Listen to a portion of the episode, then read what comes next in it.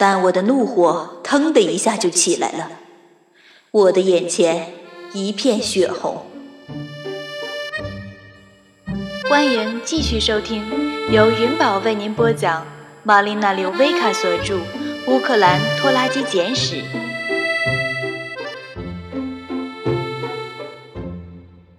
父亲对娶年轻小老婆的想法紧咬着不放，而两个精明的女儿。两眼放光，怎么能就此放任不管？这注定又是一场战争。看周末到访的那劲儿大，究竟是如何劝说他的父亲回头是岸的吧？请继续收听第三集：一只厚厚的牛皮纸信封。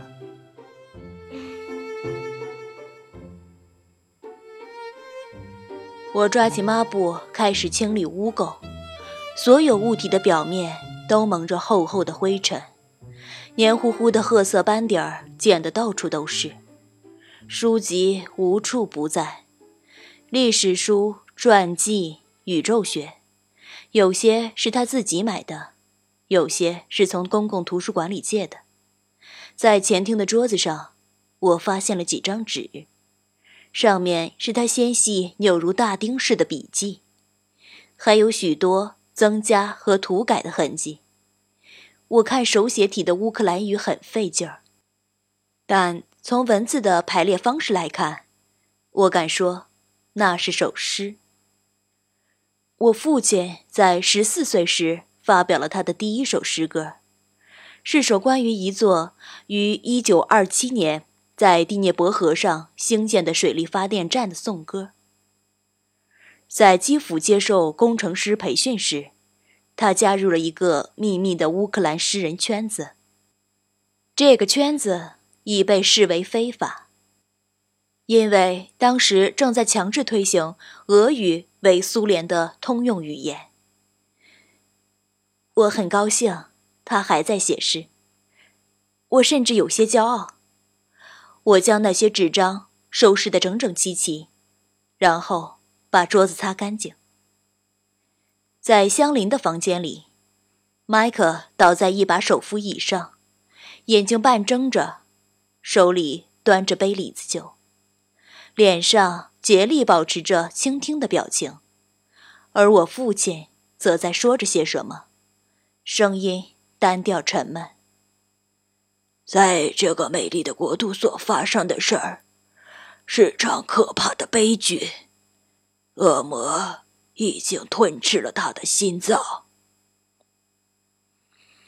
他在壁炉上方的墙壁上贴了张欧洲地图，俄国和德国的版图上画满了条条杠杠，用笔如此之重，以至于纸张都快被刺穿了。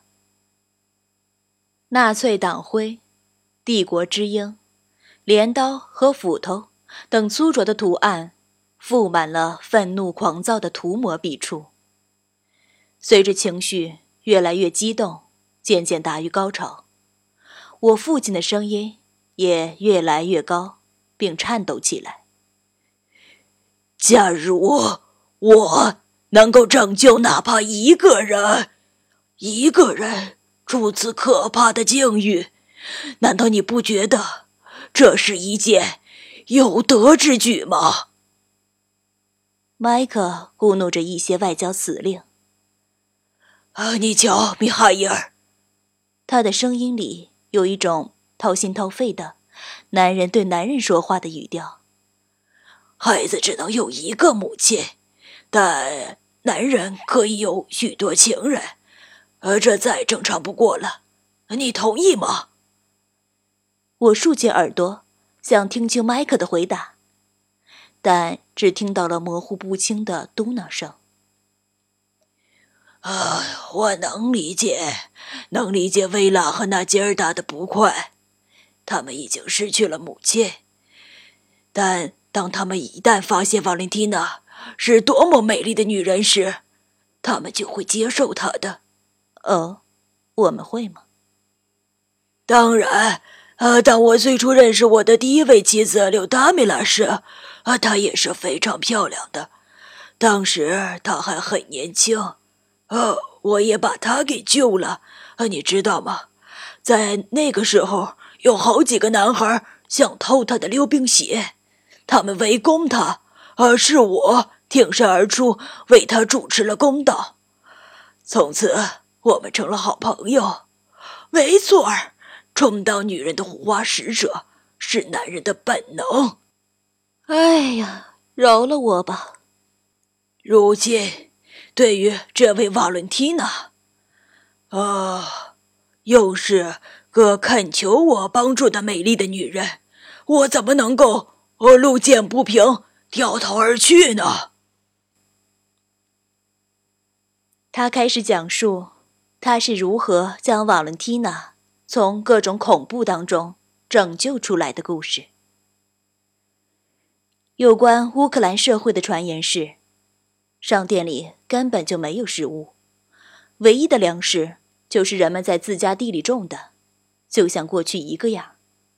人们说乌克兰货币已经跌到了谷底，而且每天还在继续下跌。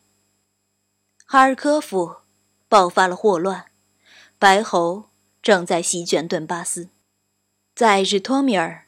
一位妇女在光天化日之下遭到了歹徒攻击，被切掉了手指，只为抢走她的金戒指。在切尔尼戈夫、切尔诺贝利周边森林里的树木遭到砍伐，被做成具有放射性的家具卖到了全国各地，于是人们在自己的家中也会被辐射。在顿涅茨克，十四名矿工死于一场地下大爆炸。在奥德萨，一个男人在火车站被捕，警察发现他的手提箱里有一块釉。在利沃夫，有个年轻女子宣称自己是基督在世，妖言惑众，说世界将在六个月之后毁灭。比法律和秩序的外在崩塌更糟的是，理智和道德原则的崩塌。一些人求助于古老的教堂，但更多的人求助于他们从西方引进的新兴的幻想教堂，或是求助于占卜者、千年制服说、突发横财的幻想、自我鞭挞者，谁都不知道该相信什么，或是相信谁。哦，假如我能拯救哪怕一个人。够了，醒醒好吧！我把抹布掷向他，湿淋淋的抹布落在他的膝上。爸爸，你在这里就没让自己陷入过意识形态的困境中吗？瓦伦蒂娜和她的丈夫过去都是党员，他们有权有势，安逸富足，他们在共产主义体制下过得好好的。他要逃离的不是共产主义，而是资本主义。你是赞成资本主义的，不是吗？哦哦，他捡起抹布，心不在焉的用它擦了擦额头。哦哦，我意识到，关于瓦伦蒂娜的这件事儿，其实与意识形态根本毫无相干。您现在正在收听的是来自玛丽娜·柳维卡的《乌克兰拖拉机简史》。由云宝为您播讲。喜欢本声音，请订阅并关注云宝，更多精彩内容即将为您呈现。感谢您的支持。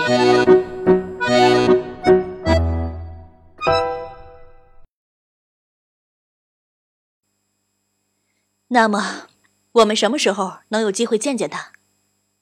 呃，等他上完他那一半后。呃，他会来到这儿，大约五点钟。我有东西要给他。他伸手去拿放在餐柜上的一只厚厚的牛皮纸信封，里面显然塞着些文件。嗯，那么我们为何不趁这个机会抽空去给你买点东西呢？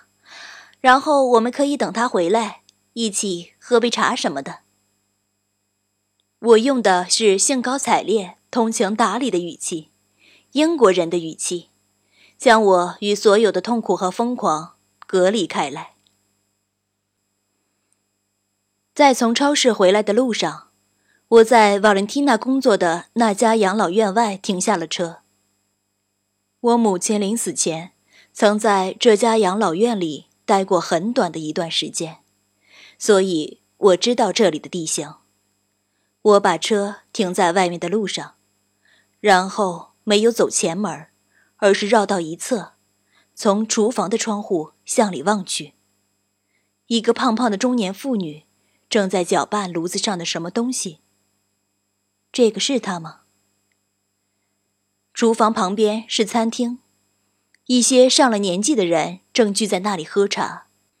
几个神情厌倦的少年穿着充当围裙的罩衫儿，推着坐在轮椅中的老人四处走动着。还有一些人拿着装有食物的盘子，但他们离得太远，看不清楚。现在，一些人正从正门出来，向公共汽车站走去。他们是工作人员，还是来探望老人的亲属？无论如何，我到底在找什么？我在找某个像我父亲描述的人，一个金发碧眼儿、胸脯丰满的美妇人。然而这里没有一个人像他。当我回到家时，父亲正处于痛苦状态中。因为瓦伦蒂娜打电话来说，她不来了，她要直接回家。明天她就要回乌克兰去。父亲必须在他走之前见见他，他必须把礼物交给他。那个信封没有封口，从我坐的地方，我可以看到里面有几张纸，纸上是同样难以辨认的笔迹，还有一些钞票。我看不出有多少，但我的怒火腾的一下就起来了，我的眼前一片血红。爸爸，你为什么要给他钱？你的养老金还不够养活你自己的。那劲儿的，这绝对不关你的事。为什么你对我处理我自己的钱那么不安呢？你是不是觉得没有钱留给你了？啊？你就看不出来他在骗你吗，爸爸？我觉得我应该叫警察。他屏住了呼吸，他怕警察，怕当地市政厅，就连每天都会在他门前露面的那个穿制服的邮差，他都怕。我这番话把他给吓住了。那劲儿的，你你为什么这么冷酷？我我怎么养了这么个铁石心肠的怪物？给我从家里滚出去！我再也不想见到你！你不是我的女儿！他猛地咳嗽起来，他的瞳孔在放大，他的嘴唇上挂着几滴口水。哎呦，别再演戏了，爸爸！你以前也对我说过同样的话，你还记得吗？那时我还是个学生，你认为我太左倾了。就连列宁也写道。左倾共产主义是幼稚的，幼稚病。你说我是托洛茨基分子，你说从我家里滚出去，我再也不想见到你了。可是瞧啊，我还在这儿，还在忍受你的胡言乱语。你过去就是个托洛茨基分子，你们所有那些打着愚蠢的旗帜和横幅的学生革命者，你知道托洛茨基干了些什么？你知道他杀了多少人，用的是什么手段？你知道吗？托洛斯基是个怪物，比列宁还坏，比维拉还坏。哎呀，爸爸，就算我是托洛斯基分子，哎呀，顺便说一句，我并不是。你也不应该对自己的女儿说这种话。那是三十多年前的事儿了，我还记得那种伤害所带来的震惊。在那之前，我一直相信父母的爱是无条件的，但它其实与政治无关，它只关乎意愿，是他的意愿与我的完全相悖。他身为父亲，对我发号施令的权利。麦克出来做和事佬了。得了，尼古拉，我肯定你不是那个意思。得了，那吉尔达，没必要再翻旧账了。你俩都坐下来，让我们好好谈谈这事儿。他擅长此道。我父亲坐了下来，他的身体还在哆嗦，他的牙关紧咬。我从儿童时代就记得他这副模样。我真想上去给他一拳，或是就此远远的逃开。You who won't admit you love me. And so, how am I ever to know? You always tell me, perhaps.